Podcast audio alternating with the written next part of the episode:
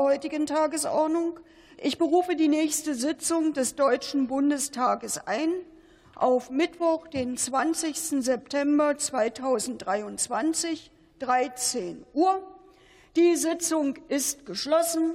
Ich wünsche Ihnen alles Gute und bitte unterstützen Sie auch die Parlamentsassistentinnen und Assistenten und nehmen Sie sämtliches Gepäck und was Sie sonst noch so dabei haben mit.